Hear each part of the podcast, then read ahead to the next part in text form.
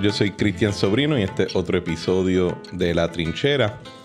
Hoy nos acompaña el último estadista, Charlie Rodríguez. Saludos, Charlie, ¿cómo estás? Saludos, Cristian, un placer estar contigo en este tu programa. Y yo no creo que soy el último, quedan, quedan muchos más que vendrán después de mí, así queda, que... Queda un año entero de gente, por lo menos, mínimo. Yo me puse de meta que iba a sacar 52 episodios este primer año.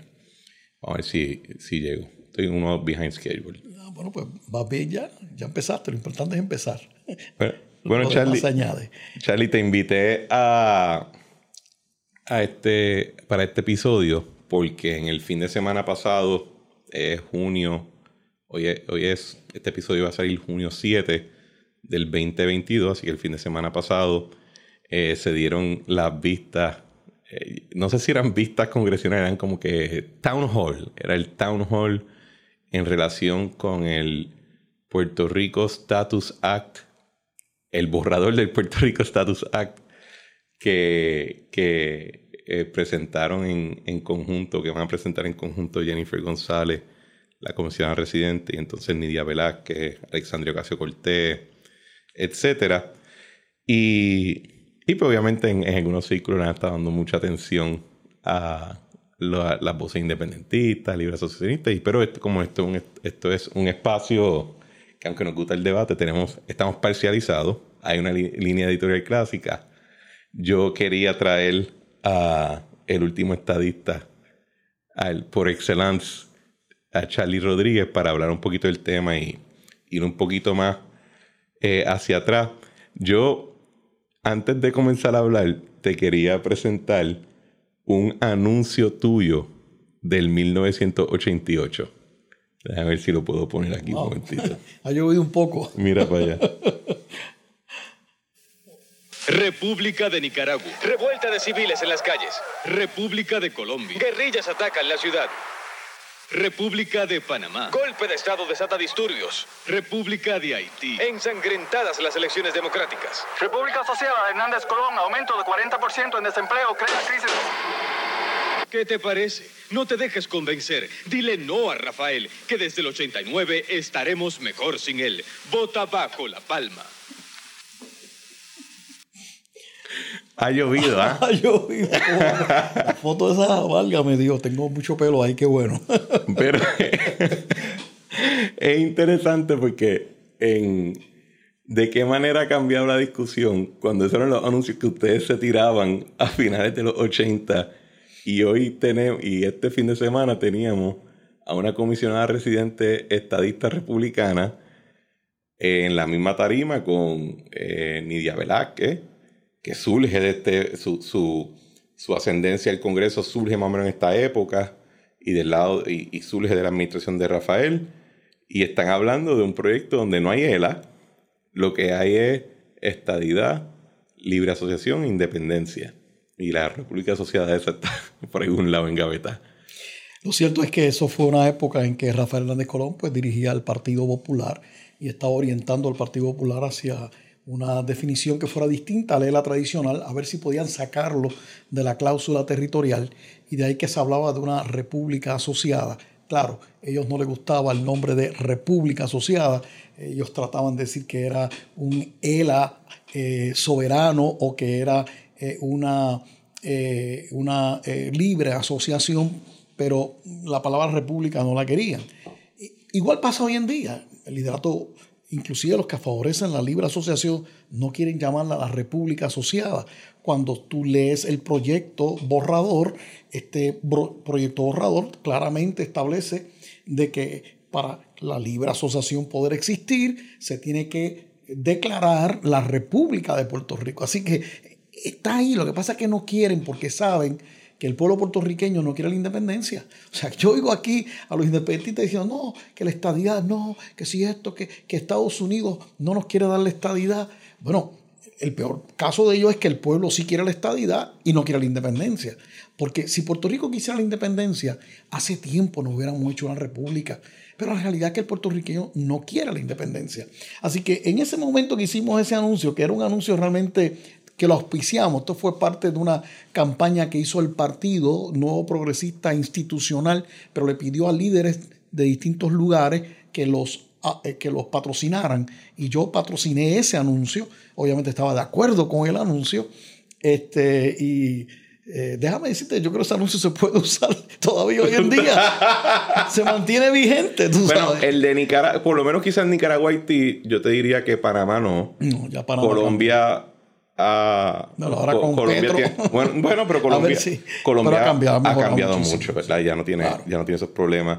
Quizás cambiaría en Colombia por alguna parte de Venezuela, Claro. ¿verdad? Claro. Esa- ese miedo a la palabra república. En Estados Unidos, si tú notas, y esto es algo que estaba, que lo vi comentado en un programa, así que esto no es observación mía. Cuando un republicano está corriendo, eh, cuidado con la mesa, está corriendo y dice, fulano de tal, conservative. Pero nunca ve a nadie que hace fulano de tal, liberal. ¿Verdad? Porque la palabra liberal ha sido demonizada efectivamente con una campaña mediática que han llevado ciertos grupos. La palabra república eh, no se utiliza porque efectivamente se demonizó. Porque, porque te lo pongo de esta manera. A veces yo tengo discusiones sobre principios republicanos de gobierno. Y cuando lo digo, alguna gente, típicamente PNP, me miran así como que, ¿cómo que republicano? Y esa, ese- esa mezcla de los términos como que creo que surge de una campaña como la que acabamos de ver ahí en, el, en, la, en la pantalla. Bueno, tienes que tener en cuenta que el primero que comenzó a darle ese énfasis negativo a la República de la Independencia fue Luis Muñoz Marín. Eh, En la década del 50, al principio de la década del 50, el segundo movimiento político en Puerto Rico era la independencia, no era la estadidad. Eh, y Muñoz Marín tenía dentro de las filas del Partido Popular personas que eran independentistas.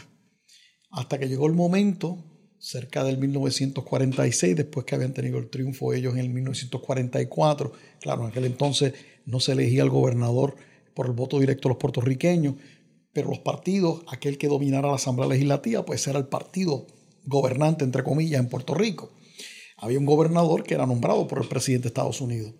Y Muñoz Marín con el Partido Popular logra ganar el control de la Asamblea Legislativa en el 1944. Y dentro de su partido tenía gente que creía en la independencia. Hasta que llegó el momento que él dijo que no se podía ser independentista y ser popular.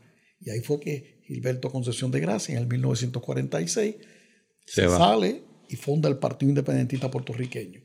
Pero fue Muñoz, de hecho Muñoz es el autor de la ley de la mordaza aquí. Aquí yo oigo a veces los independentistas y a veces inclusive gente de extrema izquierda en otros partidos que no son el Partido Independentista diciendo que el PNP es un partido opresor, que quiere callar las voces, que no quiere que haya libertad de expresión. Mira, la realidad es que eh, quien es el que tiene esa, esa etiqueta realmente es el Partido Popular y particularmente Muñoz Marín, cuando aprobó la ley de la mordaza, donde tú no podías decir nada en contra del gobierno porque te acusaban. Tú no podías ni siquiera decir que eras independentista porque te acusaban. Siempre se habla de un famoso caso de un fiscal que tenía el gobierno de Puerto Rico, eh, que era eh, un, un líder que luego fue candidato por el PIB para la para gobernación. Este, Dios, es Colón. Noguera. No. Este, ah, caramba. Colón, Colón Martínez no era este. Bueno, No era de mi época. no era tu época. Lo cierto es que, que él era el fiscal y él fue el que llevó y, y- y acusó a varias personas por violar la ley de Mordaza y salieron culpables. Este, luego la ley la echaron hacia atrás, pero lo cierto es que esa ley se aprobó cuando el gobierno popular. Así que ellos fueron los que crearon esa lucha o esta idea, ¿verdad?, de la independencia. Yo, francamente, yo no, yo no veo a los independentistas como mis enemigos. Eh, Nunca los he visto. Eh, porque ellos creen en la independencia, que es una definición, ¿verdad?, de una forma de resolver el dilema colonial. Yo no estoy de acuerdo con la independencia, como no está la gran mayoría de nuestro pueblo. Pero para mí los grandes enemigos del desarrollo político de Puerto Rico son los que defienden la colonia, los que defienden el territorio. Y la única manera que podemos crecer es precisamente si eliminamos la colonia, eliminamos al partido que defiende la colonia. Y si tú notas, Eh, decía un líder independentista que el Partido Popular era una maquinita de estadistas. Este, y bueno, sí, lo fue, sin duda alguna. Y el PNP se, nutró, se, pudo eh, eh, tener ¿verdad? el crecimiento a base de la gente venía al Partido Popular. Cuando, para los que están escuchando que no conocen tu trasfondo, Noel Colón Martínez. Noel Colón Martínez. Que fue candidato a la gobernación y era fiscal. Y, siendo fiscal, metió preso a varias personas porque decían que eran independentistas. Todos hemos metido las patas. en, obviamente tú en un momento fuiste senador, fuiste presidente del Senado, corriste varias, pero tú comenzaste como eh, un joven PNP en Carolina en los 70, ¿verdad? Sí. Y entonces, en el, ¿cuándo fue que te hiciste presidente de la Juventud Estatal? en el 1979. Y tenían 24 años. 24 años. Ok. ¿Cómo fue? Y a mí se me hace a veces, y creo que a todo el mundo en mi generación, hasta cierto punto, se le hace un poquito difícil recordar, aunque cuando yo estaba ya un poquito en la high, todavía quedaban remanentes de eso, de que el PNP no fuera uno de los dos grandes. Porque la, la gente habla ahora mismo mucho del bipartidismo, el bipartidismo corrupto, esos son en Victoria Ciudadana, los otros dicen bipartidismo, hay que hacer la segunda vuelta porque el bipartidismo está ahogando los otros partidos. Pero eso parte de la premisa que el bipartidismo lleva mucho tiempo. Y la realidad es que, por ejemplo, para mi abuelo, para mi padre, lo que hubo fue un partido.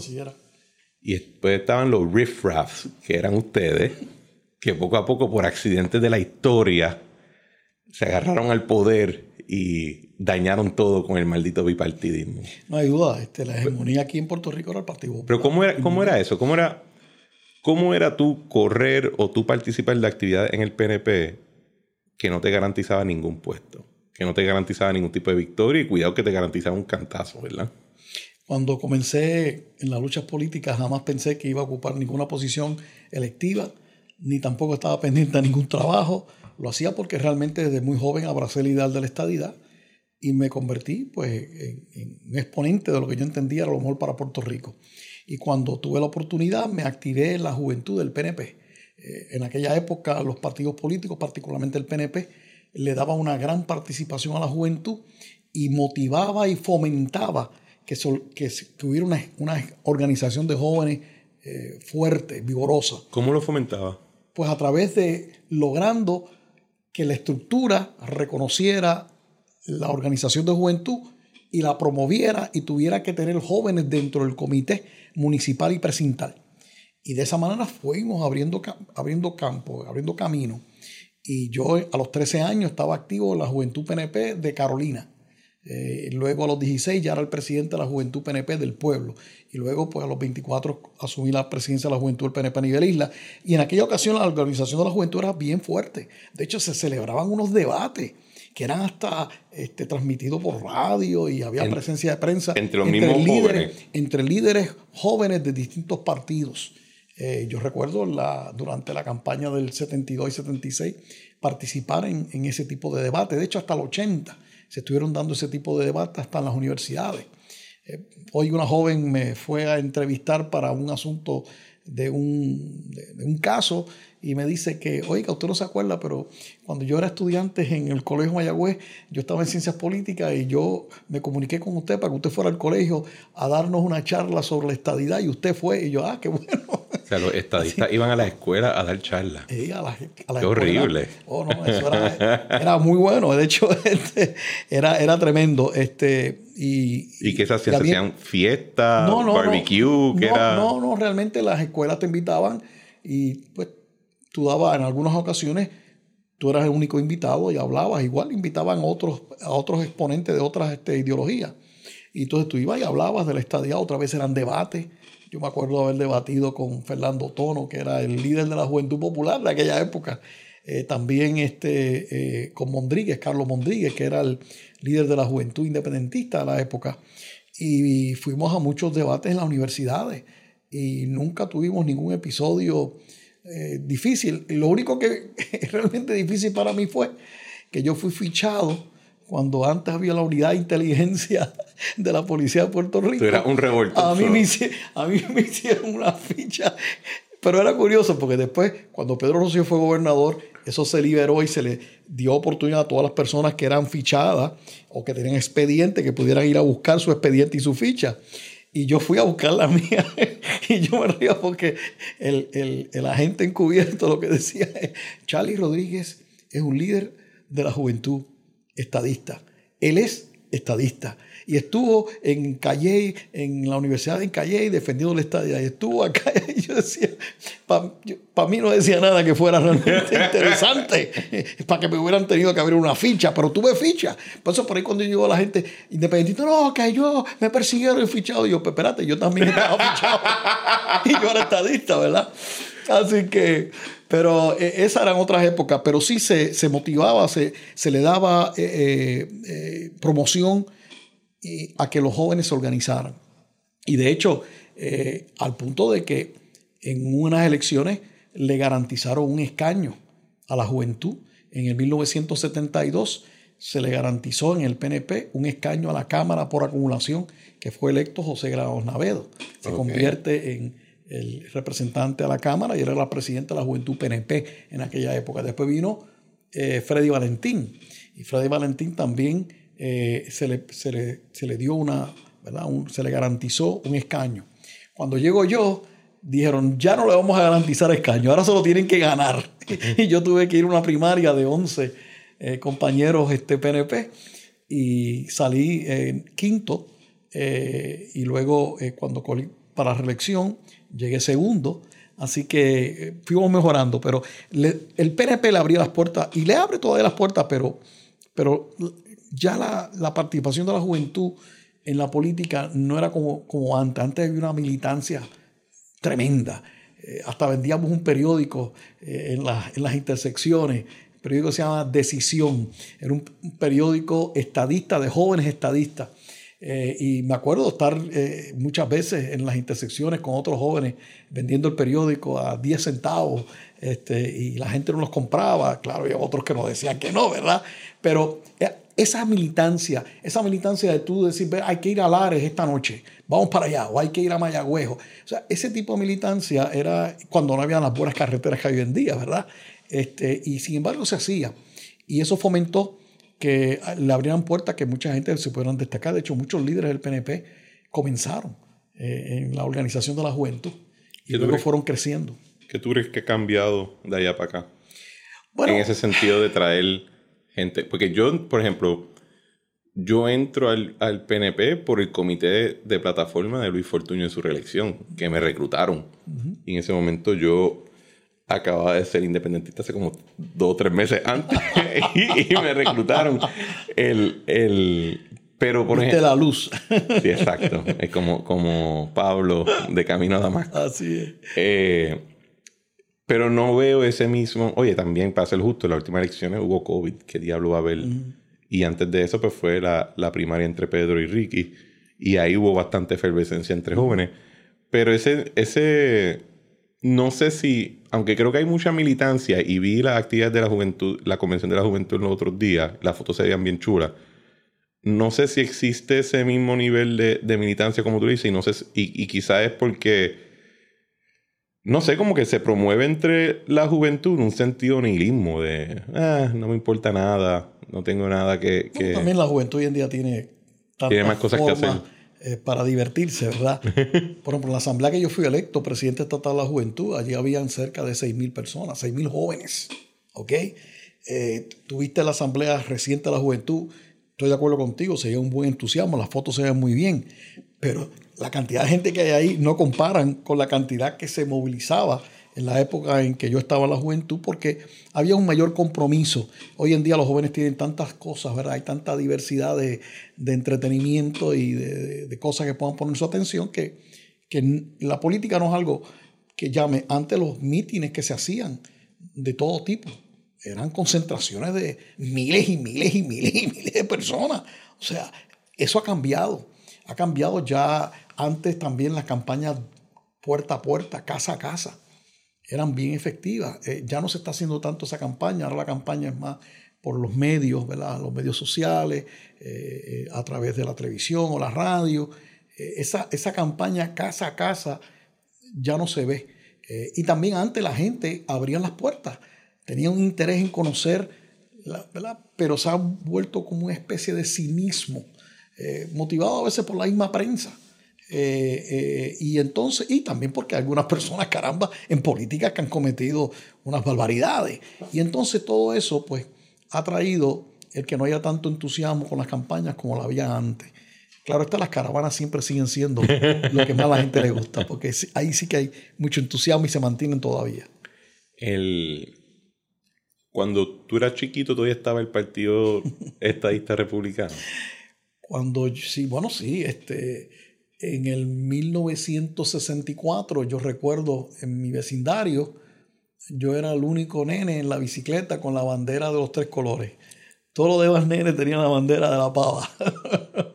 ¿Cómo, fue la transición al, PNP? Eh, pues fíjate, cuando el PNP entonces va al plebiscito del 67 y logra ganar en 11 precintos electorales en todo Puerto Rico, eso dio impulso a que se fundara el PNP y claro está, Roberto Sánchez Vilella y Muñoz Marín rompen y eso pues divide al Partido Popular y entonces el PNP como partido pues aparece en el 68 y, y gana la elección. Ya en el 68 ya yo no era el único nene con una bandera distinta a la pava. Veo un montón de nenes con la bandera de La Palma y pues el PNP gana las elecciones en 1968.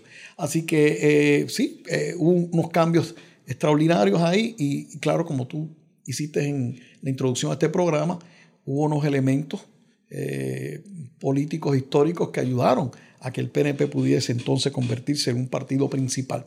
Y sin duda alguna, el haber ido al plebiscito y haber logrado el triunfo en 11 precintos electorales, y tú dirás, 11 precintos, eso no es mucho, hay ciento y pico de, precintos hoy en día. Oye, pero estás hablando en momentos en que el Partido Popular arrasaba en toda la isla, o sea, ganaban todo. Y sin embargo, en el plebiscito se logran ganar 11 precintos electorales y eso pues dio margen a que en Carolina, mi pueblo, se fundara después el PNP como tal y se ganaran las elecciones ante la división que tuvo el Partido Popular y el Partido del Pueblo. ¿Y cómo era la, cultura en ese momento del partido? O sea, en términos de... Por, ejemplo, yo, yo... El PNP ahora que yo veo no es no es militante en el sentido de que no hay esta estructura jerárquica fija de que esté el presidente, el directorio y, sucesivamente. O sea, si ahora mismo, para serte honesto, si ahora mismo tú me pones una pistola en la cabeza y preguntas dónde es el comité central, yo no te sé decir dónde es. Claro, eh, las cosas han cambiado en términos de, de esa misma militancia que ha ido perdiéndose, pues también ha afectado las estructuras. Los partidos antes eran partidos, eran fuertes, eran vigorosos. Tú tenías eh, los líderes de barrio. El presidente de barrio tenía un gran poder. Eh, era consultado por los alcaldes, por los legisladores. Los gobernadores cuando iban a, hacer sus visitas a los pueblos para ver la obra, estaban durante el día viendo obra y viendo, ¿verdad? Este, eh, visitando lugares, pero por la noche siempre se hacía una reunión con el liderato político. Y allí el presidente de barrio iba, y, la presidenta de barrio también, ¿verdad? Iba allí y tenían, y eran respetados desde el gobernador eh, todo el mundo este, respetaba al, líder de barrio porque ese era el que te mantenía la presencia del partido, ¿verdad? Eso ha cambiado muchísimo. Eh, ya esas estructuras no existen como existían en aquel momento. Y claro está, tener una sede de un partido era importante para que se viera ¿no? los colores del partido, las reuniones, se viera el entusiasmo. Los mítines eran bien numerosos. Este, ¿Cuándo tuviste que eso empezó a cambiar? Yo te diría a ti que empieza a cambiar para cuando, yo diría, empieza a cambiar ya para el 90 y para, la década del 90. Eh, a pesar que teníamos un gobernador eh, que, era que era un gobernador eh, presidente de partido, Pedro Rosselló, que gozaba de una gran popularidad y de una gran carisma, él atraía al público y mantenía una estructura, pero como él empieza a luchar políticamente fuera de la estructura del PNP, pues no, él no, no abonó mucho a la estructura inicialmente cuando él comienza como gobernador. Eh, luego se da cuenta de la importancia de mantener una estructura y ya para el 96 el, partido está nuevamente fuerte y vigoroso como estructura, como organización, y de hecho tenemos el, un triunfo enorme. Pedro eh, saca este, sobre el 50% de los votos, creo, este, en aquella elección. Y, pero después de eso es que empieza el cambio. Eh, empieza a, no tan solo para el PNP, para los otros partidos también, empieza a haber menos militancia o entusiasmo. Eh, que lo que había en el pasado, ¿verdad? Y la identificación de la gente con los partidos. Bueno, antes la gente le encantaba poner la bandera a su partido, a ondear sobre el techo de su casa. Yo recuerdo tener que estar picando palos y picando bambúas. Ah, porque la gente quería la bandera la más alta y, la más grande. Entonces, tú tenías que ir y, ibas y tú ibas por las calles con una guagua llena de, de bambú o de palos y con bandera y la gente, pónmela aquí, pónmela aquí. Eso ya no ocurre. Eso casi tú no ves banderas este, en, en, las campañas políticas en las casas. Todavía las caravanas, ahí sí se ven. No, quizás fue resultado de todos los revolucionarios. Porque aquí el, el, hay otro partido que, que, que lleva invicto y es, son las campañas de corrupción en los medios desde finales de, la, de los 90.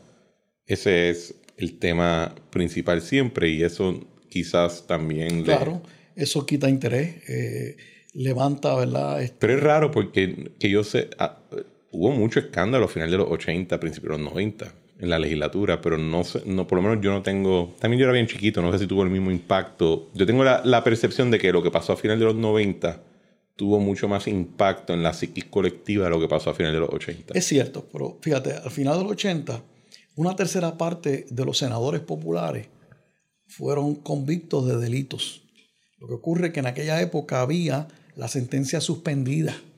Y entonces todos esos eh, senadores populares que fueron convictos por distintos actos eh, de, corrupción o de violaciones de otro tipo de leyes, pues no tuvieron que cumplir pena nunca en cárcel, eh, porque salían con la sentencia suspendida. Y entonces, pues, pero fue una tercera parte del Senado Popular, el último Senado Popular antes de que ganara Pedro Rosselló y el PNP. Este, y como tú dices, pues tampoco, digo, tuvo su impacto, pero yo creo que donde más impacto hubo fue cuando el asunto de, Víctor Fajardo, ¿verdad? Del Departamento de Educación. Yo creo que todos estábamos eh, simplemente molestos eh, y, descorazonados, ¿verdad? En, el caso de Víctor Fajardo en particular, pues se trataba de una persona que empezó como maestro, luego fue principal, luego superintendente, o sea, él fue escalando y, y como secretario, pues tenía una apertura enorme con todos los sectores del magisterio. Eh, pero cometió una grave falta. Eh, se apropió de dinero que no era suyo. Y obviamente eh, eso, ese, ese caso sí afectó la imagen de, de, los gobiernos, de los políticos y del PNP, sin duda alguna. así que tú tienes razón al decir que esos casos de finales de la década del 90 impactaron. Y también los políticos de oposición le dieron bien duro a eso.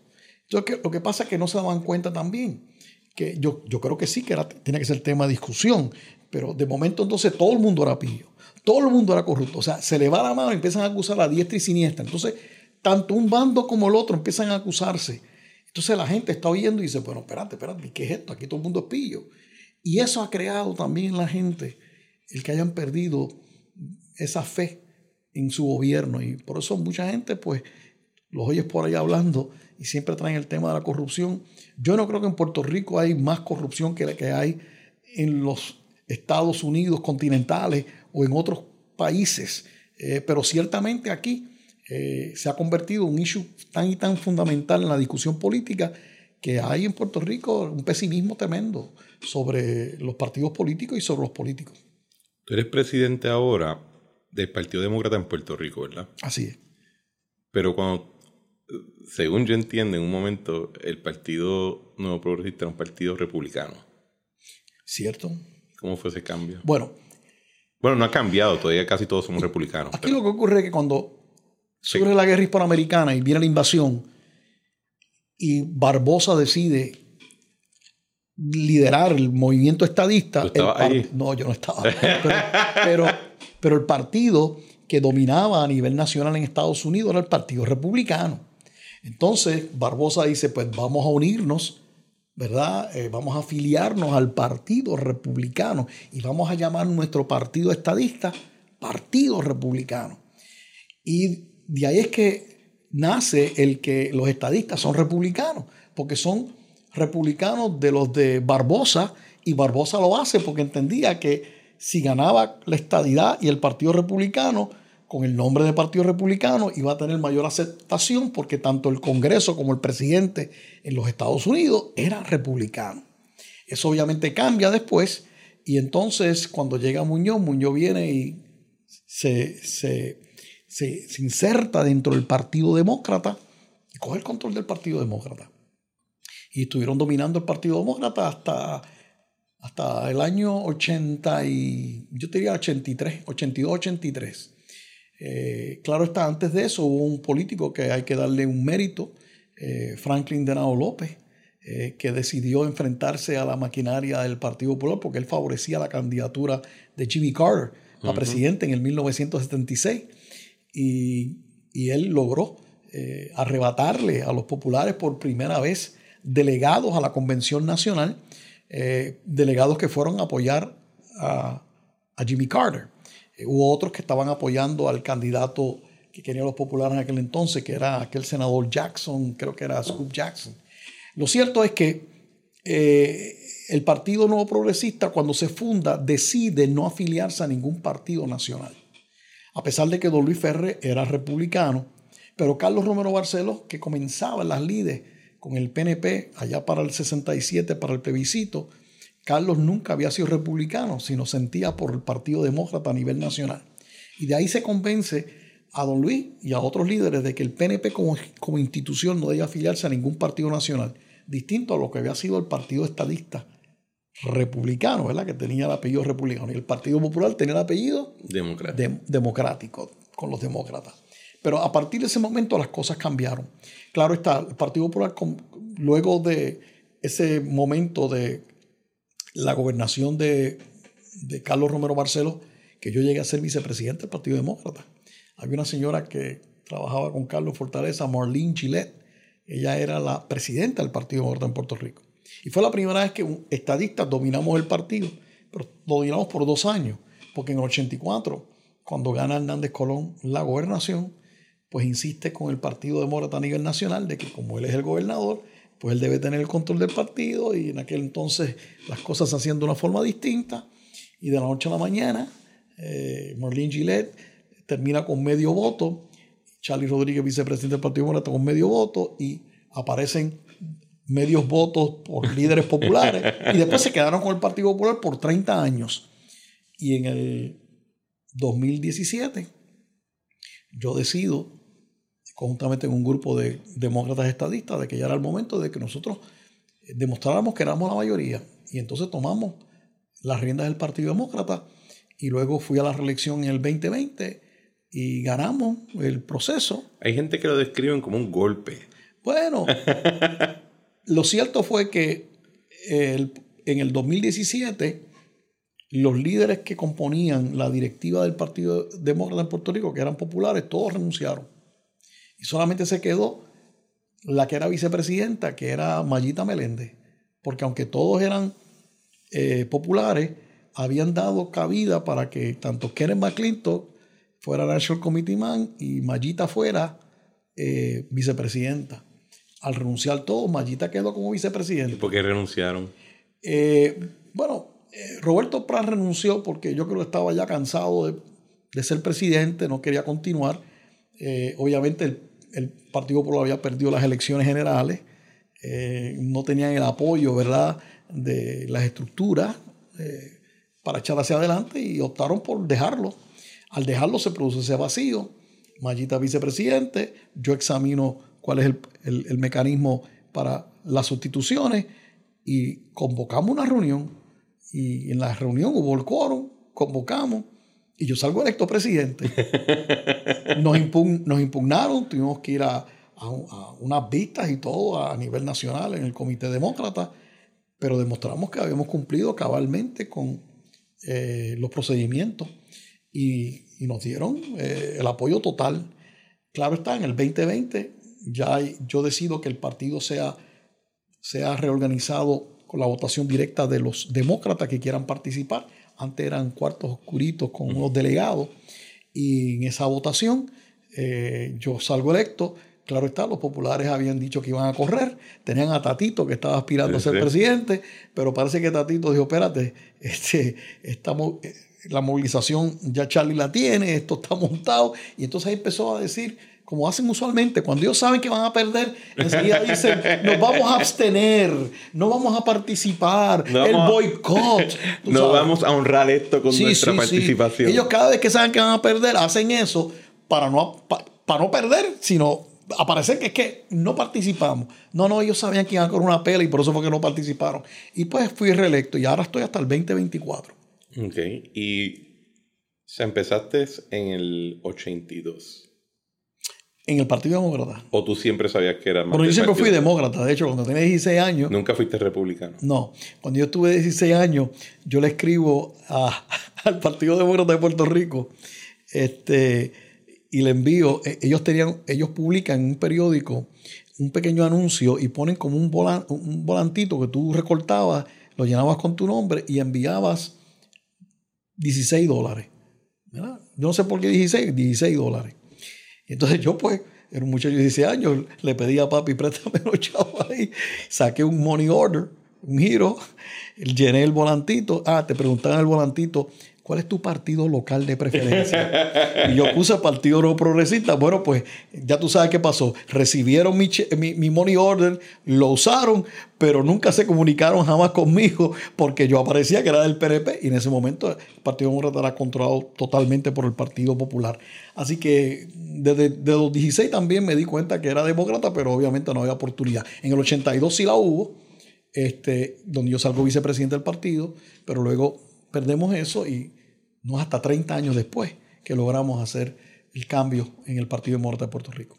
¿Cómo era la, figura de Romero Barceló en esa época? Oh, Carlos era un para, líder fuerte. Para mi, para mi generación, el, el mito de, de Cerro, no, el mito, o sea, todo el, el asunto de, de, Cerro Maravilla es lo que tenemos de este chiquito en la cabeza. Bueno, fue lo que se destacó tanto, pero... Y hoy en día hay gente que me dicen, de PNP, ¿verdad? Cuando yo hablaba y hasta populares, que el mejor, el gobernador que administraba mejor su andamiaje era él. Carlos tenía, eh, Carlos fue un excelente gobernador, pero sobre todo un excelente líder político.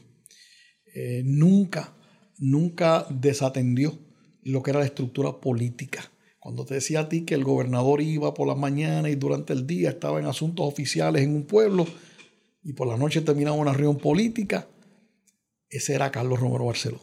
Y el liderato se sentía apoyado.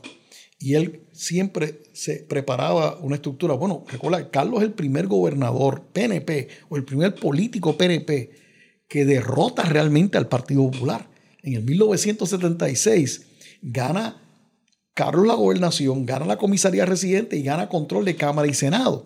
Nosotros en el 68, aunque habíamos ganado la gobernación y la comisaría residente y habíamos ganado la Cámara, no habíamos ganado el Senado. Y el Senado lo utilizaba el Partido Popular con la figura de Hernández Colón para hacer el comeback. este, así que Carlos era este líder político, aguerrido, organizado, con una eh, malicia política extraordinaria. Y, y esto dicho en el mejor sentido de la palabra. O sea, él sabía cómo luchar y cómo dar y cómo enfrentarse a las adversidades. Y ciertamente lo del Cerro Maravilla fue una gran adversidad para él. Y aún así, eh, que querían vincularlo como que él tenía conocimiento, como que era un cover-up de parte de él, eso jamás lo pudieron probar. Jamás lo pudieron probar porque simplemente no había forma de probarlo, porque no era verdad. Claro, que Carlos en un momento dado se avanzó para decir que eh, eran héroes los policías que se habían enfrentado a este acto de, que se entendía que era de terrorismo allá en el Cerro Maravilla. Bueno, ok, cometió ese error en ese momento dado, pero cuando tú vas a ese momento, pues eh, a ese momento histórico podrías entender lo curioso cuando eso ocurre, ese 25 de julio que fue en Bayamón, que hubo una, antes hacía unas grandes paradas el gobierno, y yo estaba con un grupo de jóvenes y de hecho cuando ponen, recrean ese momento, ¿no? Porque ese fue el día que después se acerca al gobernador para decirle algo pasó allá en, el Cerro Maravilla, etcétera. Tú, tú oyes a lo lejos un grupo de gente gritando, este, estadidad, ahora, Ferré, papá, queremos estadidad, Carlos, Carlos, vamos contigo. Ese era un grupo de jóvenes que, que yo estaba liderando allí. gritando. gritando. Y uno aquel solito, pero la gente se quedaba porque eran, era otra forma de hacer política, ¿verdad? Había mayor sacrificio. Hoy tú le dices a alguien que se pare seis o seis, siete horas en una parada cogiendo sol y dice, ¿cómo? Olvídate de eso. ¿Cómo fue el cambio este generacional de Romero a Pedro? Fue difícil, eh, sin duda. Este, fue difícil. Carlos, Carlos pues, eh, entendía que no, que no tenía por qué ceder. Eh, recordarás también que previo a lo de Pedro había habido el incidente entre Carlos y el Padilla. Este, y entonces Carlos, pues, obviamente se pudo este, mantener. Y luego cuando aparece la figura de, de Pedro Rosselló, que era como un cambio generacional, como tú bien señalas, que tenía que ocurrir, era muy difícil para aceptar. Y yo te tengo que confesar que yo, yo fui de los que me quedé casi hasta el final con Carlos Romero Barceló. Yo entro con Carlos Romero Barceló. Este, una asamblea donde se creía que Pedro iba a retar a, Carlos para presidir el partido. Y entonces, yo nunca me acuerdo esa asamblea, fue en Bayamón, este, y eh, Baltasar Correa del Río, que era el que estaba promocionando a, Pedro. Recuerda, Pedro había sido el candidato a comisionado residente cuando Baltasar corrió para la gobernación en el 88. Y entonces Pedro, pues, eh, Baltasar lo presenta y de momento, ¿y quién va a presentar a Carlos? entonces, Carlos vieron de mí y me dice, Charlie, yo quiero que tú seas el que me presente. ¿Qué, tú ocupabas en ese tiempo? Yo era en ese momento el presidente del partido en, Carolina. Ok, tú corriste para alcalde de Carolina. Alcalde de Carolina en el 88. Entonces, de hecho, desde que no ganaste, pero fuiste el que más cerca llegó. Bueno, te digo más, yo saqué sobre 40 mil votos. Eso fue en el 1988. Al día de hoy la población en Carolina ha crecido. Sin embargo, ni antes del 88, ni después del 88, a pesar que ha crecido el, pueblo, ¿verdad? La, población en Carolina, nadie ha sacado por el PNP para la alcaldía más de 40 más de los votos que yo saqué. De verdad. Eso así. Aquella fue una campaña intensa, pero oye, eso será otro día. Pero lo cierto es que eh, eh, yo presento entonces a, a, Carlos. Eh, me acuerdo que Baltasar estaba leyendo un mensaje presentando a, Pedro. Y entonces yo vengo y digo que al hombre que yo voy a presentar no tengo que leer de un papel porque todo el mundo lo conoce y por ahí se Y aquello fue, ¡ah! y claro, Carlos eh, prevalece porque entonces Pedro opta por no retarle directamente, pero Pedro se convierte, eh, si no me equivoco, en vicepresidente del partido. Y después Pedro, pues obviamente se destaca y después apoyamos a Pedro y Pedro, sin duda alguna, este, trajo un cambio que era necesario al PNP eh, y tuvo un gran triunfo y luego en el 96 pues fue aún mayor. Y los cambios que trajo Pedro fue extraordinario. Yo, de todos los gobernadores con que yo he compartido, el gobernador que más cambios eh, trajo para Puerto Rico, comenzando por la tarjeta de salud. Eh, fue Pedro. O sea, Pedro hizo unos cambios extraordinarios para Puerto Rico, la infraestructura. Eh, todavía uno va por ahí en el carro y ve la obra grande que hizo eh, Pedro Rosselló. Así que ese cambio fue difícil, como todo cambio generacional, pero fue efectivo porque después de todo, Carlos fue candidato a comisión residente y Pedro fue candidato a la gobernación. Y eso pues ayudó a unir al partido y llevarlo al triunfo grande en el 92. ¿Y tú crees que, el partido ha superado a Pedro? Bueno, depende de qué tú quieres decir cuando lo supera. De, de esta manera. El, yo estoy en, en, en todos los programas de radio y de televisión que yo he estado viendo y yo tengo esta línea ahora de que el Partido Popular se ha convertido en reaccionario.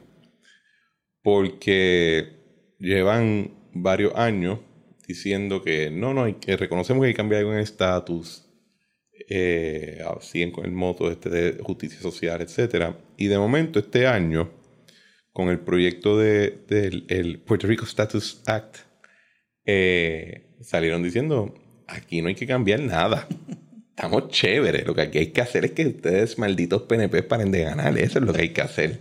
Y, y el reaccionismo yo lo veo como, no hay que cambiar nada. Estamos bien. Tenemos que simplemente volver al 1950 y 60, cuando teníamos la hegemonía, cuando nos dieron la 936 y cuando pudimos hacer lo que nos dio la gana. Y creo que eso surge porque el Partido Popular no ha superado eh, a Muñoz. Y yo creo que nadie ha superado a Muñoz. Yo creo que todos los partidos hasta cierto punto tenemos como que una fibra muñozista de que, eh, que necesitamos el caudillo, ¿verdad? Pero me pregunto si en el PNP hasta cierto punto hemos, hemos podido superar a Pedro y, y, lo que fue ese periodo de tiempo de, su gobernación. Bueno, yo creo que Pedro sigue siendo un, una figura muy querida dentro del PNP y eso nadie lo va a poder cambiar. Pero el mismo Pedro se ha dado cuenta de que hay que dar paso y en ese sentido, pues Pedro se ha mantenido al margen de la política en los últimos años. Eh, claro está, cuando su hijo gana, Ricky gana, pues eso fue una extraordinaria reivindicación para, para Pedro. Lamentablemente, pues todos sabemos lo que aconteció, ¿verdad? En el 2019 y que llevó a que Ricardo renunciara. Eh, pero Pedro sigue siendo una figura muy, muy querida en el PNP y, yo estoy seguro que si tú anuncias cualquier evento donde va a estar Pedro Rosselló, eh, eso va a motivar a que cientos, cientos y cientos de personas, estadistas, quieran estar presentes. Pero obviamente hay que dar paso ya y hemos tenido a, hemos tenido a Ricky, ahora tenemos al gobernador eh, Pedro Pierluisi. Eh, y estos cambios seguirán. El PNP es un partido de cambio. El Partido Popular, como tú señalas, es un partido reaccionario y es el partido no se puede. O sea, el Partido Popular, desde que Hernández Colón dejó de dominar ese partido, se convirtió en el partido retrógrado. No hay cambios efectivos eh, temores a los cambios, no hay ninguna propuesta nueva, todo es más de lo mismo. Imagínate que Nidia Velázquez, que era la defensora del Partido Popular en, el Congreso, tuvo que decirle a Sila Calderón, la exgobernadora, ¿qué más tiempo tú necesitas para hacer una nueva propuesta si hace tiempo estamos esperando una propuesta y ustedes no someten ninguna? Porque el Partido Popular se ha fosilizado y ya no representa ningún cambio. Y Pero yo, yo tengo miedo que nos pase lo mismo. ¿Al PNP? Sí. Yo creo que... Y no lo digo con odio, lo digo con, con cariño y amor. De que yo, tengo miedo de que de verdad genuinamente pase lo mismo. Yo no, no sé. Eh, está por verse qué va a pasar en el 2024. Es verdad. ¿verdad? Este, obviamente el gobernador Pierluisi es el presidente del partido y todos apoyamos al gobernador en sus gestiones, gestiones en momentos difíciles, eh, pero también eh, hay muchas personas que yo he escuchado que me han dicho que quisieran ver un cambio eh, y algunos ven a la comisionada residente como la persona para ese cambio. Así que está por verse qué va a pasar. Este, el PNP es un partido que no le teme a primarias internas. Al contrario, le ha dado bienvenida a las primarias internas. Y con todo y primarias internas que han sido fuertes, el candidato que resulta victorioso ha ganado las elecciones. El PNP tiene un flow Gangs of New York bastante fuerte en ese sentido, de que son, de que siempre estamos.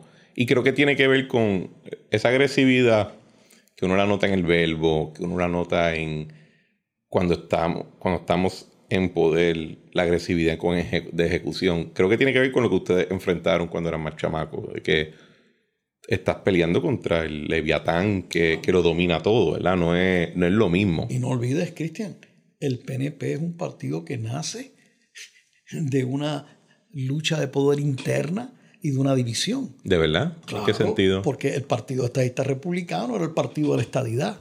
Pero cuando García Méndez rehúsa ir al plebiscito, don Luis Aferré, en una famosa asamblea que fue en el San Jerónimo Hilton, que hoy es el Conrad, Condado Plaza, en una famosa asamblea. ¿Tú estabas ahí? No, yo no estaba, yo, era, yo era, muy bien. Pero en esa famosa asamblea, este, eh, a don Luis Ferrer lo abuchearon porque el liderato del Partido Estadista Republicano apoyaba a García Méndez, que no quería ir al plebiscito, pues entendía que el plebiscito era una trampa que tendía Luis Muñoz Marín. Ferrer decía, no, hay que defender la estadidad en todos los foros. Y a Ferrer lo abuchean y Ferrer se retira de allí con un puñado de seguidores. gente joven, entre ellos estaba Hernán Padilla, estaba Carlos Romero, Barceló y dos o tres más, Jesús Hernández Sánchez.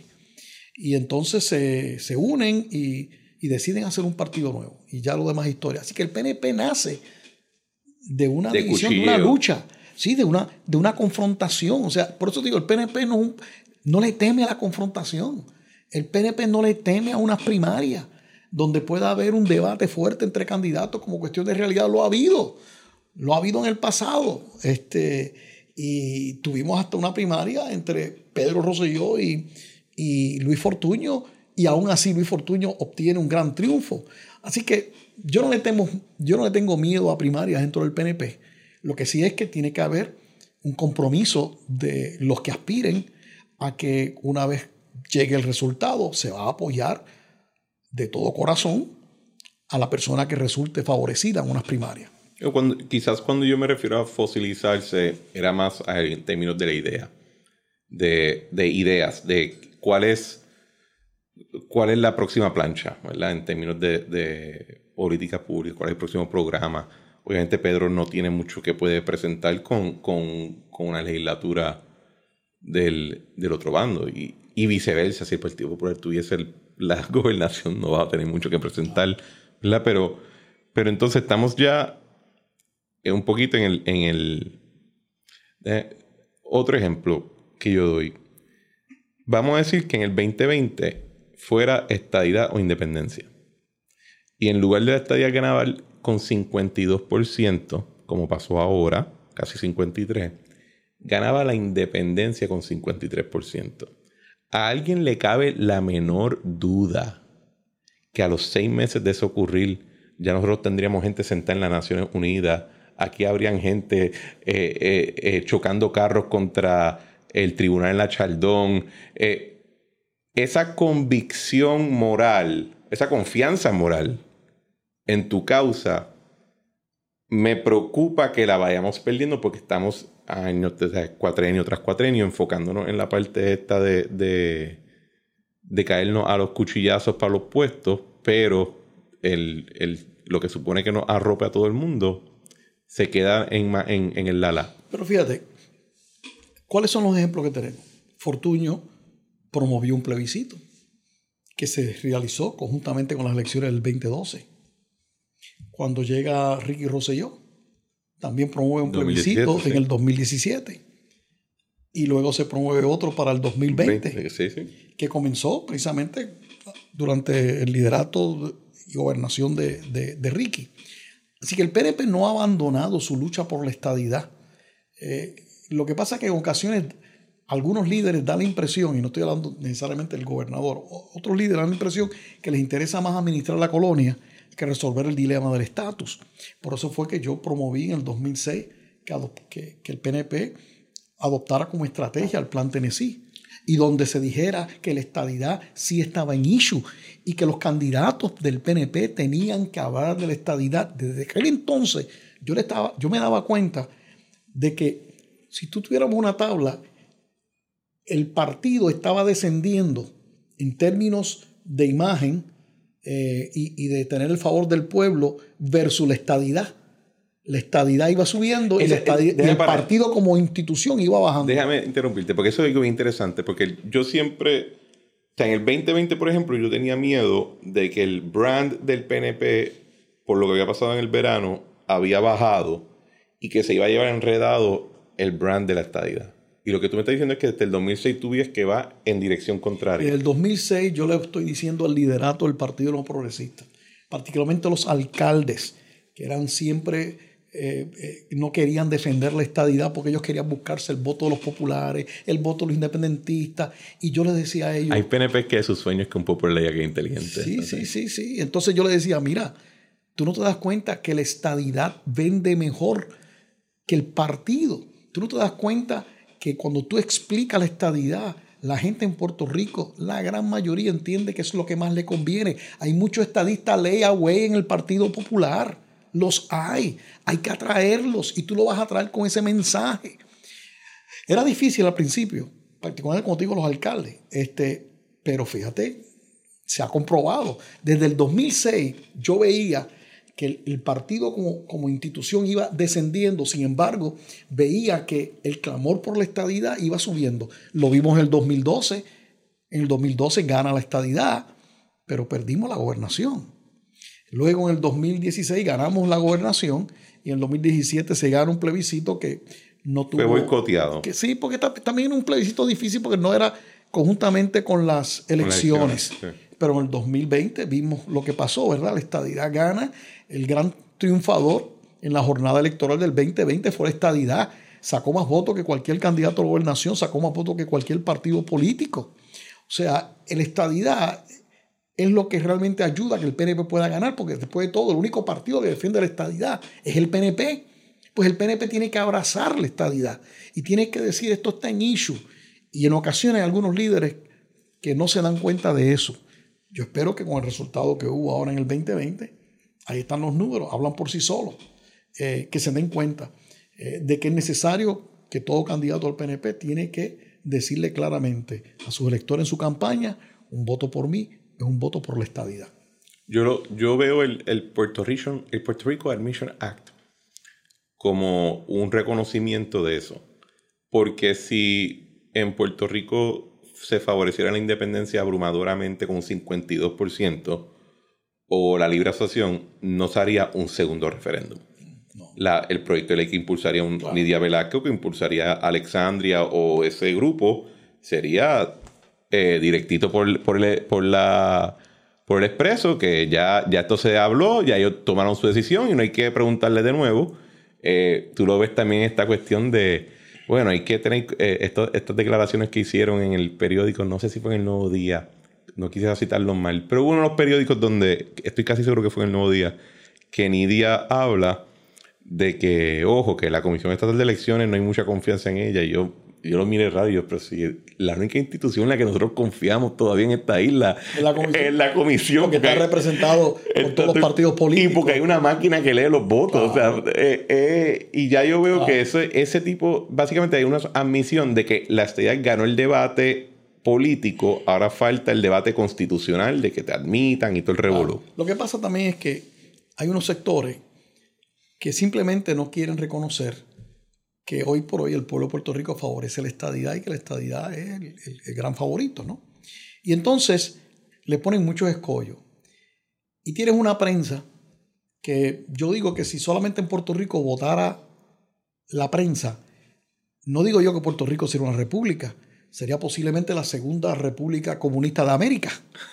No, no te lo digo. O sea, es una cosa increíble cuando tú ves cómo ellos ellos empujan y, buscan eh, forzar que la opinión sea en contra de estadidad.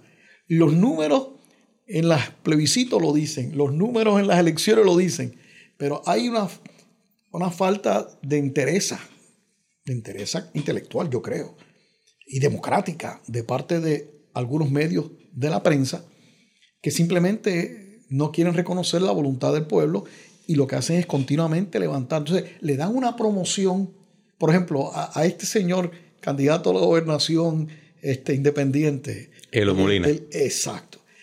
Ese hombre forma un revuelo donde quiera. Mira, lo que él hace debe ser repudiado por todos, por todos, porque es una falta de respeto continua, usa palabras OS, es insultante.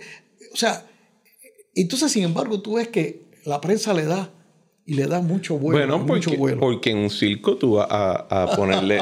en un circo tú vas a ponerle las luces al payaso. Porque eso, y, y, hasta cierto punto, quizás eso, que, que, como convertimos todo esto en un circo, pues ¿quién va a sobresalir? El payaso. Quizás no en el en aspecto electoral, porque más gente fue a mi disco party de cumpleaños de sexto grado de lo que votó por Ero Molina, ¿verdad? Pero. estoy tratando de ser serio. Pero, pero exacto, o sea, es una cuestión también del espectáculo y todo. Pero no hay, una, no hay un argumento quizás más, lo que dicen Stillman en, en, en castellano, de por qué ellos hacen eso. O sea, es porque obviamente existe esa, esa, esa postura recalcitrante de que no puede ser. Pero tú crees que existe gente que genuinamente piensa que, que sería malo.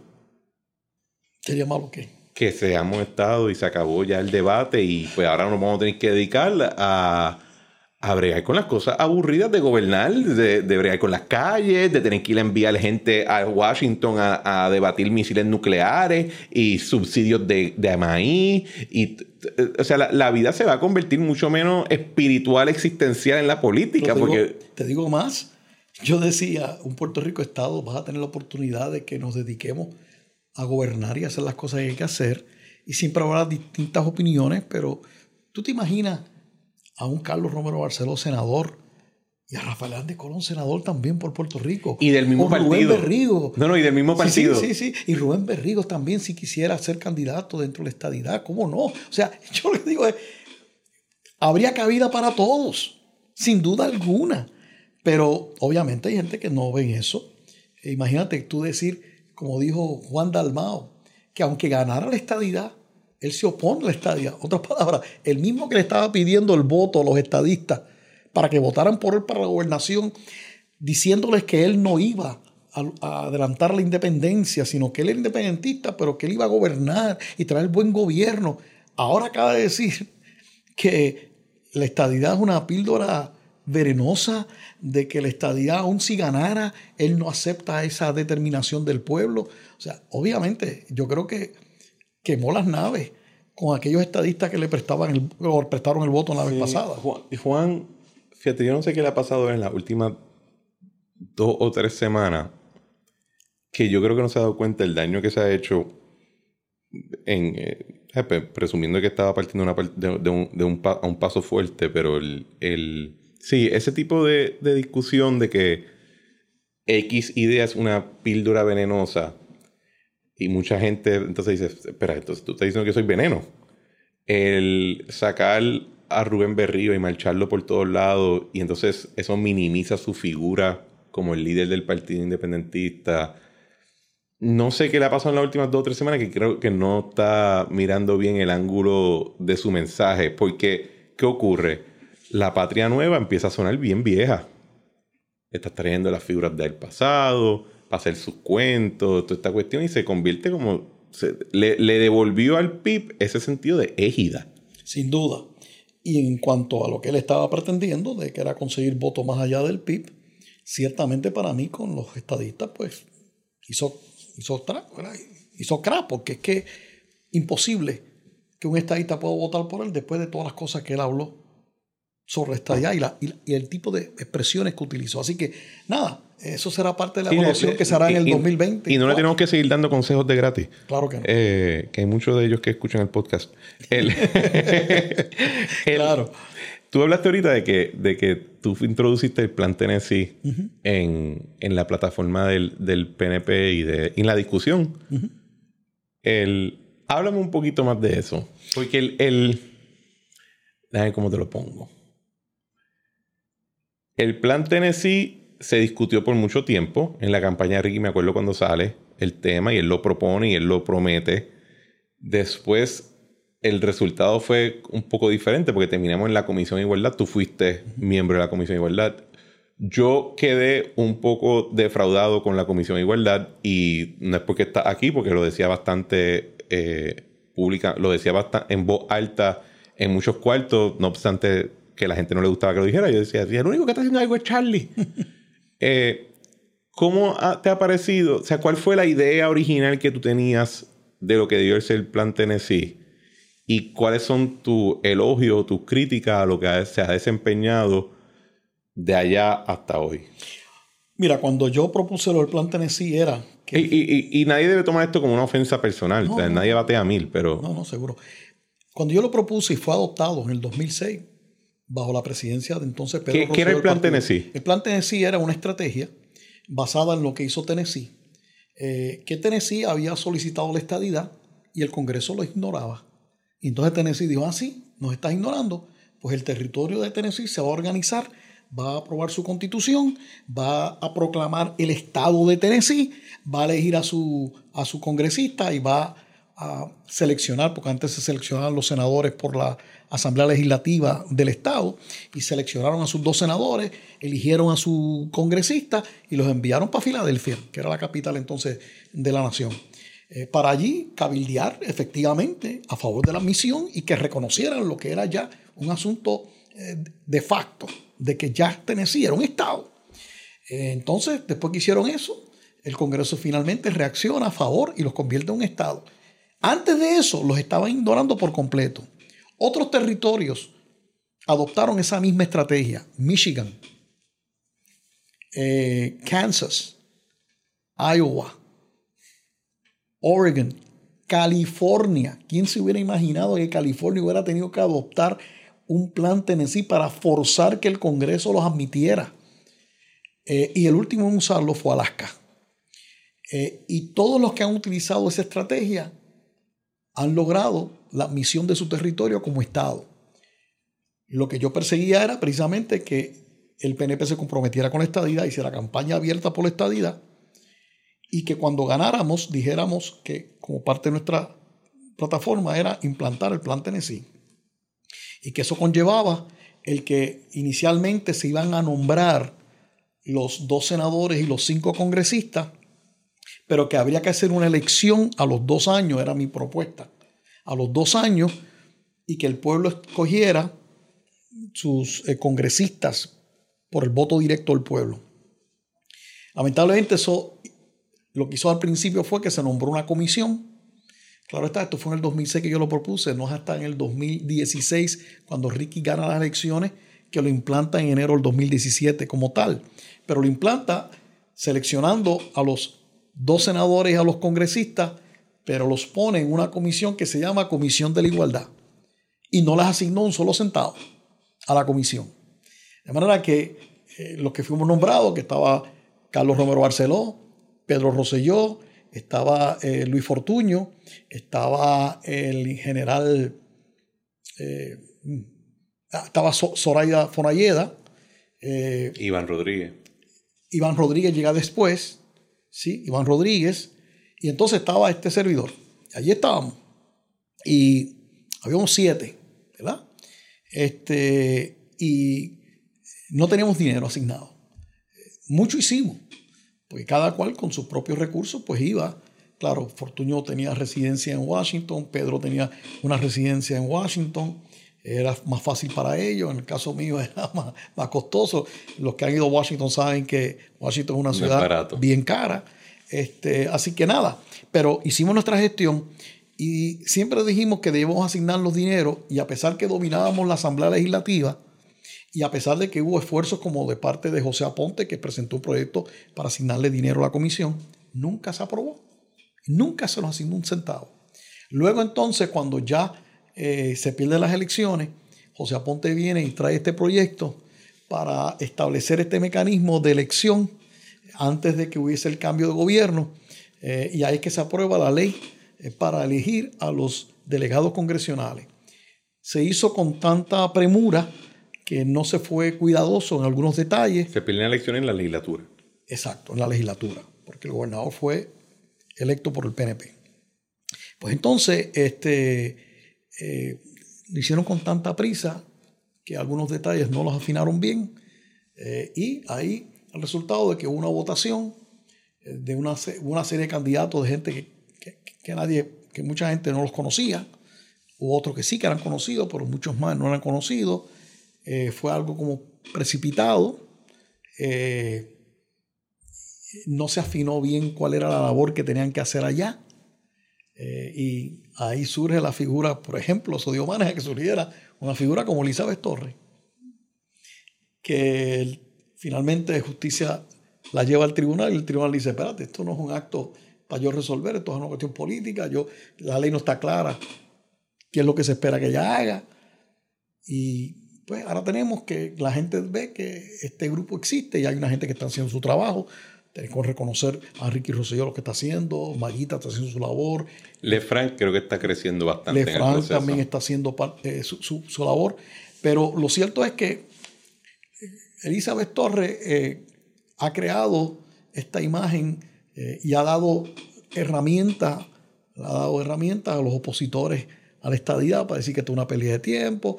La prensa se ha pegado, la prensa de izquierda se ha pegado a ello también. Destacan las cosas que ella dice, que si se pega los, que si se pega los tenedores, ella, no ella, ha hecho, ella ha hecho su, yo, depende de qué día tú me cojas, va a ser mi reacción si me ponen el tema de Elizabeth, porque hay días que yo sí reconozco que a veces ella gritando, y me gustaría que no gritara tanto y que no insultara tanto, a veces dice cosas que cuando tú hablas con mucha gente PNP en la calle, dicen eh, que ella tiene un puntito en esa. Bueno, lo que Eh, pasa es y- que está y- ganando un salario y no está haciendo, no se está desempeñando. Pero en la esa medida, es. Charlie, ¿cuántos políticos no hemos visto que o sea, el alcalde de, de Trujillo Alto ahora mismo no ha ido a trabajar que un mes, dos meses? Sí. Pero fíjate, yo lo que te decía era que en el caso nuestro, cuando yo decía a ti que la comisión no se le asignó dinero, nosotros no queríamos salario. Lo que Era- queríamos era cubrir los gastos. Los gastos del pasaje, los gastos de la estadía. eh, y de esa manera nosotros poder adelantar, tener al- algún dinero para hacer algunos impresos. Por ejemplo, la comisión estadista del Washington DC eh, se le asignó de presupuesto un millón de dólares o sea, empezando. Este, así que es- ese fue uno de los problemas. O Pero sea que, que Washington DC tiene una comisión. sí, ellos tienen dos senadores y tienen este, un congresista, o shadow, Shadow representatives, los tienen y, y tienen un presupuesto y, y claro, la- tiene la ventaja de que ellos viven en Washington, D.C., ¿verdad? El dinero básicamente es para eh, los impresos, para eh, cubrir los eventos, etcétera. Eh, pero nosotros no teníamos eso. Sin embargo, yo creo que sí, llegamos a adelantar bastante, especialmente en distintos medios, con algunos con los congresistas. Yo me dediqué a, a- a estar aten- atendiendo, visitando a los congresistas demócratas. Eh, como presidente del Partido Demócrata, eso también me daba una puerta amplia para poder hablar con ellos. Eh, así que ese esfuerzo fue un buen esfuerzo. El esfuerzo de crearlo, la delegación congresional eh, por, por votación, yo creo que era lo correcto. Pero una vez más, yo creo que como hubo Había que tanta prisa, sí, no, hubo unas cosas que no se pensaron bien y ahí pues resultado. Eh, pero nada de eso ha afectado el hecho de que la estadía sigue siendo la opción eh, que- más favorece al pueblo de Puerto Rico. De hecho, fíjate que los deponentes que hubo en, la, en, la, en el Town Hall ante los congresistas de la Comisión de Recursos Naturales del Congreso, eh, la mayoría de los que se expresaron en a favor de la estadidad. Sí. Y había mucha gente joven que me dio mucho este, ánimo, ¿verdad? Me sentí muy bien al ver gente joven, eh, porque la batuta hay que pasarla. Tienen Sí. que levantarse otros jóvenes y seguir hacia adelante. Y vi un grupo de jóvenes extraordinarios allí haciendo su defensa. Y me parece que eso habla muy bien del movimiento estadista. El último, el último tema te- que te quiero ponerle. Tú fuiste legislador a tiempo parcial, que le dicen legislador ciudadano, es que le dicen, Sí. es el término romántico. Y entonces eh, fuiste, estuviste en la primera camada, que ya a tiempo completo. Y ahí fue que haces- te haces presidente del Senado.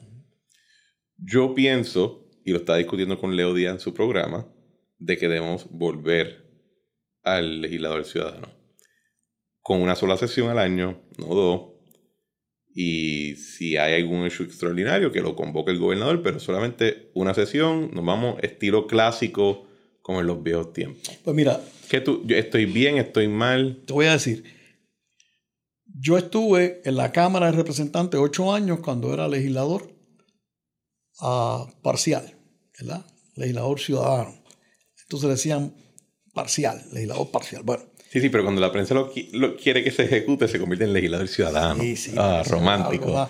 Pero Me curiosamente, esos términos. el nuevo día en aquella ocasión, yo recuerdo que comenzó a criticar a los legisladores ciudadanos porque decían que había que legislar a la madrugada. Yo me acuerdo, este, la, la legislatura se reunía, se convocaba a las 4 de la tarde, pero realmente empezaban los trabajos a las 8 y a las 9 de la noche. ¿Por qué? Porque los legisladores Llegaban del llegaban de su trabajo, eh, algunos tenían oficio, otros tenían profesiones, y, y era una situación difícil, y entonces venían a legislar por la madrugada. Entonces, entonces yo recuerdo que el nuevo día, y lo digo porque era el nuevo día, empezó una campaña en contra del legislador Ciudadano. parcial, que no, no, no le decían part-time, no le decían este ciudadano. Eh, ahora le dicen ciudadano para hacerlo como atractivo. En aquel entonces lo criticaban y entonces decían que no, que debe haber un legislador que tuviera un tiempo completo, que tuviera más responsable. Bueno, pues entonces cuando el PNP gana en el 92, opta por establecer el legislador a tiempo completo. Y ahí yo estoy, soy electo al Senado. Y pues mira, empezó a funcionar bien porque estábamos, las sesiones eran temprano, eh, la gente podía ver lo que estábamos haciendo, la prensa podía reportarlo inmediatamente al otro día eh, y, en vivo también y ese tipo de cosas.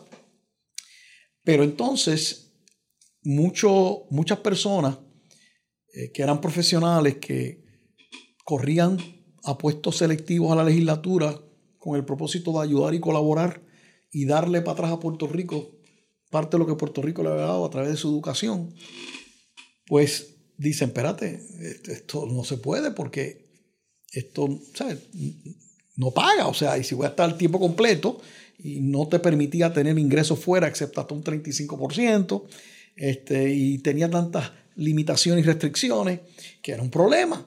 Entonces muchas personas optan por no seguir en la legislatura y otros que hubieran estado motivados a correr deciden no correr. Entonces, ¿qué ocurre? Le suben el salario a, los legisladores, para que tú tengas una idea, aún en el cuatrenio, yo, siendo presidente del Senado, me ganaba 68 mil dólares al año. Y yo entendía que eso era un salario adecuado, adecuado. Ya era tiempo completo.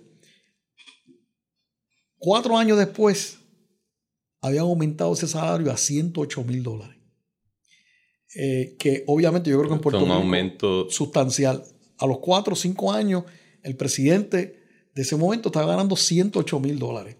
El legislador que ganaba 40, 42 mil dólares se le subió a 72 mil dólares al legislador. ¿Y qué ocurre? Aún tú dirás, ese salario se ve bien, bueno, pero el profesional se gana más en, la, en su profesión, iba a la legislatura y lo que le pagaban inicialmente eran dietas, después empezaron a dar un salario pequeño, este, pero habría puertas que vinieran más. Entonces, ¿qué ocurre? Se ha convertido la legislatura en un lugar donde hay, buenas, hay buenos hombres y mujeres allí, yo no voy a decir que no los hay, bien intencionados y todo, pero otras personas que estarían dispuestos a, entrar y ayudar, pues no lo hacen porque eso a tiempo completo no, no, les surge, no, no, no les funciona. Y son personas que quizás tendrían más capacidad. Eso, porque no es que simplemente más personas, que son más personas que probablemente tendrían más pues, capacidad. Vienen, claro, con, un bagaje amplio y demás. Yo me acuerdo eh, cuando yo estaba en, en, la legislatura, habían médicos y habían abogados eh, y habían ingenieros. Hoy en día no hay tantos de eso, aunque siempre hay uno que otros abogados, ¿verdad? Hay muchos ex servidor público. Lo que hay es eso, porque para un empleado público, ser legislador representa un aumento sustancial en su salario y en la pensión que eventualmente podría tener. Y eso es una motivación para aspirar y eso, está, eso es legítimo. Lo que pasa es que eh, el, ciudadano, el legislador a tiempo completo ha quitado oportunidad para otros que pudieran colaborar y traer una, una experiencia de vida más amplia a la legislatura, no participen. A mí me gusta que hayan servidores, ex servidores públicos porque tienen un conocimiento de cómo, el gobierno. De cómo se. Exacto. y, y no en la parte filosófica, sino en la parte de, de atrinchera. Pero el, el, eh, mi, mi, molestia es más con que también entonces reducen la, la, la, diversidad de trasfondo y de pensamiento, porque pues, más nadie lo hace, más nadie puede. Entonces creo que la gente mezcla, no es que la política es tan agresiva, nadie se quiere meter bueno, eso, es cierto. Otro ingrediente, claro. Pero tienes, tienes que incluir también el factor de, que le estás pidiendo a alguien que no solamente se meta en, ese mundo. Si lo que gana es muchísimo menos. Sino de que te destruya económicamente. y ahí sí que ya no hay incentivo en esa dirección. La verdad es que eh, si tú me dices a mí ahora qué sería lo mejor, yo tendría que decirte que yo creo que deberíamos regresar al legislador eh, ciudadano eh, claro está, con unas restricciones para evitar el conflicto de intereses, eh, porque se hablaba de que si tú eres ingeniero y estás en, en, la legislatura, puedes enterarte de algunos planes que tiene el gobierno en unas áreas y entonces haber un conflicto. Bueno, pero el asunto de conflicto de intereses siempre se puede manejar. Y no es como que es muy difícil descubrirlo y tirárselo en cara. O sea, tampoco es, es, muy complicado. Vivimos un mundo altamente mediático, así que eso va a ser... Pero recuerda que para hacer ese cambio ¿Lo tiene que aprobar quién? La legislatura. No, no, el, trabajo tiene eso que tiene que ser un propósito de un partido que lo ponga en su plataforma y eso ya obligue a los legisladores. No, no, es que le diga. Y bueno, eso lo hizo Alejandro y mira lo que le pasó. lo puse en su plataforma y ninguno de los legisladores lo había leído. O sea, tienen que hacerlo en la plataforma y dársele, mira, ¿viste lo que hice ahí, papá? ¿Viste? No puedes cambiarlo después. Eh, pero yo creo que es una parte bien importante de las reformas mayas que hay que hacer en el día a día y también reducir el tiempo de la legislatura para que haya, oye, para que haya más trabajo de comisión, pueden hacer más trabajo político, pero no que no estén en ese día a día de que... Eh, por eso, y recuerda que si tú quitas el legislador a tiempo completo, pues tienes que volver a establecer unas, unas dietas. Y unas comisiones. Que sean razonables, que sean razonables.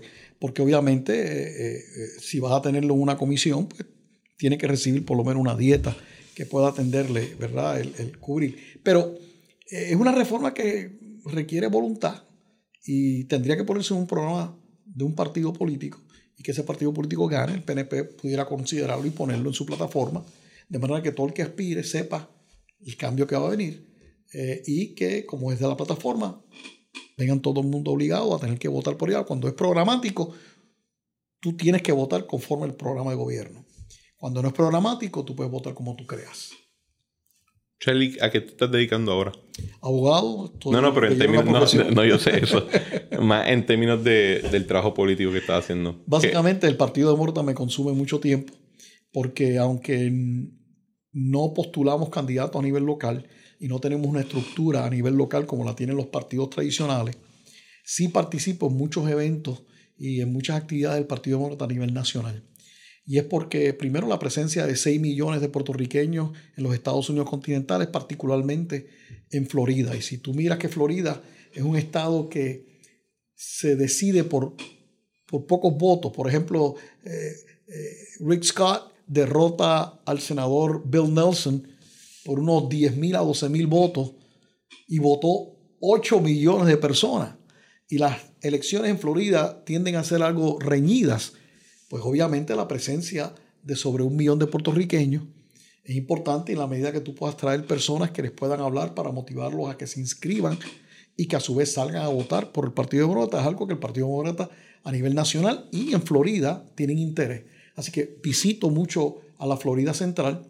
He estado también visitando Texas, California, eh, he estado en eh, Ohio, he estado en Pennsylvania eh, donde quiera que haya un grupo de puertorriqueños hispanos, pues tiendo a ir allí para ayudar al Partido Demócrata Nacional a inscribir y a motivar a que salgan a votar por el Partido Demócrata y por los candidatos demócratas. Así que tengo mucha actividad afuera y eso también me ha abierto puertas para poder llevar el mensaje de la estadía para Puerto Rico y no te debe sorprender que el Partido Demócrata cada día son más los que están apoyando el que Puerto Rico pueda ser un Estado de la Nación. Y por ese tipo de activismo es que yo le digo a todo el mundo que tú vas a ser el último estadista si, todo, si llega el apocalipsis. La verdad es que, desde, como te dije, desde, muy joven yo abracé el ideal de la estadidad. Y no pensaba jamás ocupar ninguna posición, mucho menos ser, llegar a ser presidente del Senado de Puerto Rico. Eh, vino porque vino, pero la verdad es que mi motivación fue la de adelantar la causa. Y ahora que no tengo ningún puesto electivo, pues mis raíces siguen ahí, o sea, que es defender la estabilidad porque creo que la única manera que Puerto Rico puede echar hacia adelante es con la igualdad. Y que yo convertir a Puerto Rico en un Estado, yo no dejo de ser puertorriqueño. Yo sigo con mi identidad eh, cultural. Lo que pasa es que voy a tener unos derechos que no tengo ahora.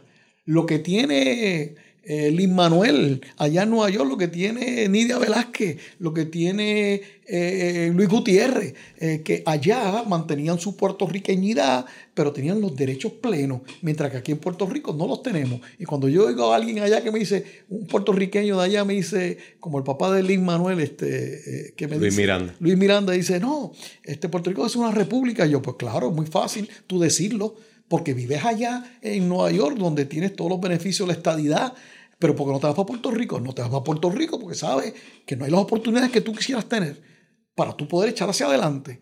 Pues mira, vamos a darle eso a los puertorriqueños, máxime ahora que los puertorriqueños están favoreciendo la estadía. Antes no, antes éramos los happy colonials. Antes todo el mundo era contento con la colonia. Pues ok, pues no había cambio, pero ahora no. Y yo creo que esto es algo hay que seguir llevando el mensaje y yo seguiré llevando ese mensaje con posición o sin posición, yo voy a estar siempre defendiendo la estadía para Puerto Rico. Y por eso, Charlie, te tengo que decir que, de entre todo, te he conocido por muchos años ya, hemos interactuado mucho y no obstante que me he hecho muy familiar contigo, eres uno de mis ídolos y uno de mis héroes en todo este baile ahí. Yo hago el podcast Honor que me hace. yo hago el podcast para hablar con gente con quien tengo diferencia, pero también lo hice para hablar con alguna de la gente que, que me inspira y que ah. son modelos para mí. Muchas gracias, muchas gracias. Y hay que seguir hacia adelante. Y, me acuerdo que nos conocimos de cerca en el programa del Plan para Puerto Rico. Yo estaba elaborando la legislación y contigo tuvimos varias eh, reuniones para lidiar con el, lo de turismo, particularmente lo el DMO. El DMO. Y, fue una, te tengo que decir, eh, disfruté mucho eh, compartir contigo. De hecho, siempre eh, pensé que tú eras mayor de lo que eras. físicamente te ves mayor, pero después me enteré que eras bien jovencito. Y Estoy matado. Muy bien. No, no, lo que quiero decir es que ya tienes la experiencia adquirida, la madurez. Pero la verdad que sí fue un placer compartir contigo en aquella ocasión y conocerte. Y, y ahora, pues, escuchar tus palabras aún más me, me, siento eh, un honor, ¿verdad?, de que tú los digas y cuenta con mi apoyo siempre. Mil gracias, Charlie. Y a todos los podcast escuchas de este episodio, como siempre les pido que eh, compartan el podcast y el episodio con su familia, con sus amistades, hasta con la gente que les caiga mal. Eh, vayan a Spotify, a Apple Podcast o a cualquier aplicación, dejen un review de cinco estrellas eh, escriban palabras positivas. Si no van a dejar palabras positivas y solamente quieren eh, desechar su negatividad, se la pueden reservar. A nadie le importa su cuán agriado está la, vida de cada uno de ustedes. Eh, como siempre, le damos crédito a, por la música, a Eric Harper por The Spirit of España y a Claudia Rosario por nuestro arte. Nos vemos en el próximo episodio.